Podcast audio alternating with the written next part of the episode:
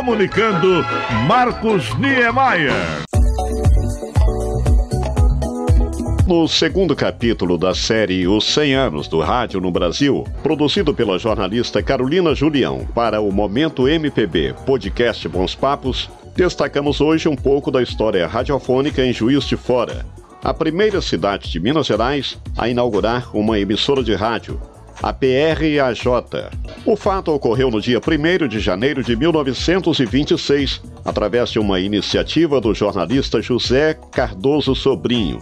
A princípio, a emissora funcionava na residência do empreendedor, na rua Tiradentes, no centro da cidade, sendo depois transferida para o prédio da Biblioteca Municipal, no Parque Alfield. A Rádio Sociedade de Juiz de Fora foi a décima emissora do país e, como dissemos anteriormente, a primeira de Minas Gerais. Em 1929, Cardoso Sobrinho reúne um grupo de amigos e forma uma sociedade para colaborar na manutenção da emissora, que passa a ter o prefixo PRB3. A rádio marcou época com seus memoráveis programas de auditório contando inclusive com apresentações de Luiz Gonzaga, o rei do Baião, que naquela época servia o exército em Juiz de Fora. Ele ainda era um ilustre desconhecido no meio artístico, mas já tocava a sua indefectível sanfona. No final da década de 1940, a PRB3 podia ser ouvida em diversas cidades de Minas Gerais, Bahia, Espírito Santo e Rio de Janeiro, ficando popularmente conhecida como Super B3. Mais tarde, a rádio teve seus estúdios transferidos para a Rua São João, no centro da cidade, onde possuía um auditório e a sua própria orquestra. Em 1948, é inaugurada a Rádio Industrial de Juiz de Fora, com uma enorme batalha de confetes na boate Palace Hotel.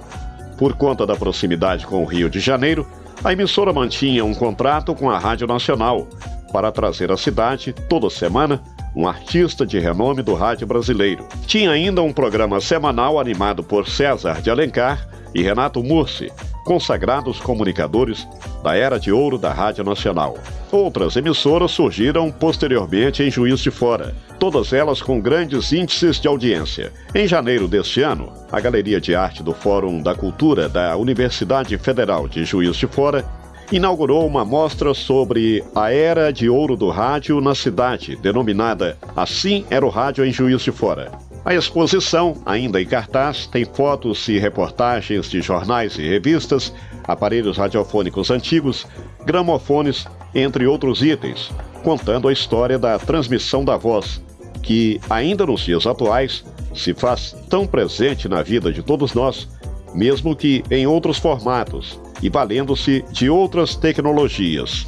Dentre os grandes comunicadores que fizeram história no rádio de Juiz de Fora, podemos destacar Mário Helênio, José Carlos de Leri Guimarães, Mestre Cocada, Natálio Luz, Paulo Emerick, Mário César, Wilson Cid, Rubens Furtado, Agostinho Xavier, Cláudio Tempone, Leonir Cardoso, Mauro Luque, Walter Monachese e Glauco Fasseber.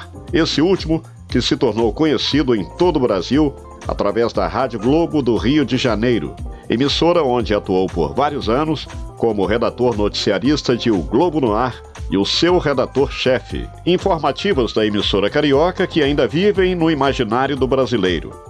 O mais popular de todos eles, no entanto, teria sido José de Barros, falecido em 2016 e que durante vários anos apresentou no rádio AM de Juiz de Fora o programa Hora Sertaneja, de grande audiência. Recentemente, o radialista Léo de Oliveira produziu o documentário Como Era Bonito o Amanhecer na Minha Terra, em homenagem a José de Barros. Ele, com mais de 50 anos de rádio, foi ícone da nossa comunicação e é também uma dívida de gratidão da cidade para com um dos maiores comunicadores. Ele criou a utilidade pública no rádio, ele tornou famoso artistas que estão aí hoje rodando por todo o Brasil.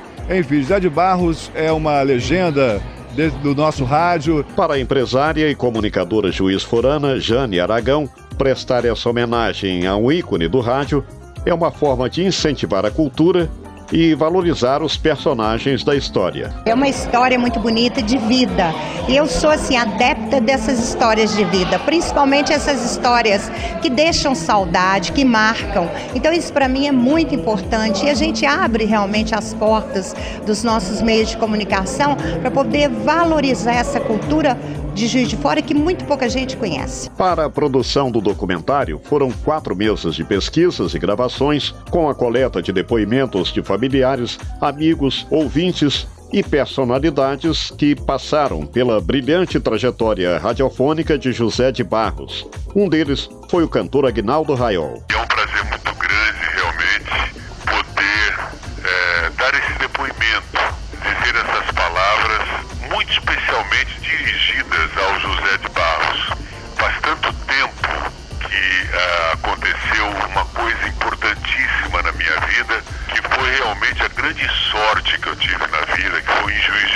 E assim terminamos o segundo capítulo da série Os 100 Anos do Rádio no Brasil.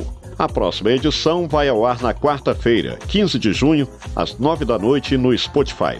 Este documentário falado é um oferecimento da livraria Dom Pedro II, o maior acervo literário de novos e usados de Juiz de Fora. Avenida Rio Branco, 2067, próximo ao Parque Alfield, no centro da cidade. Livraria Dom Pedro II. Fone 3212 3901. O podcast Bons Papos tem produção de Carolina Julião, apresentação Marcos Niemeyer.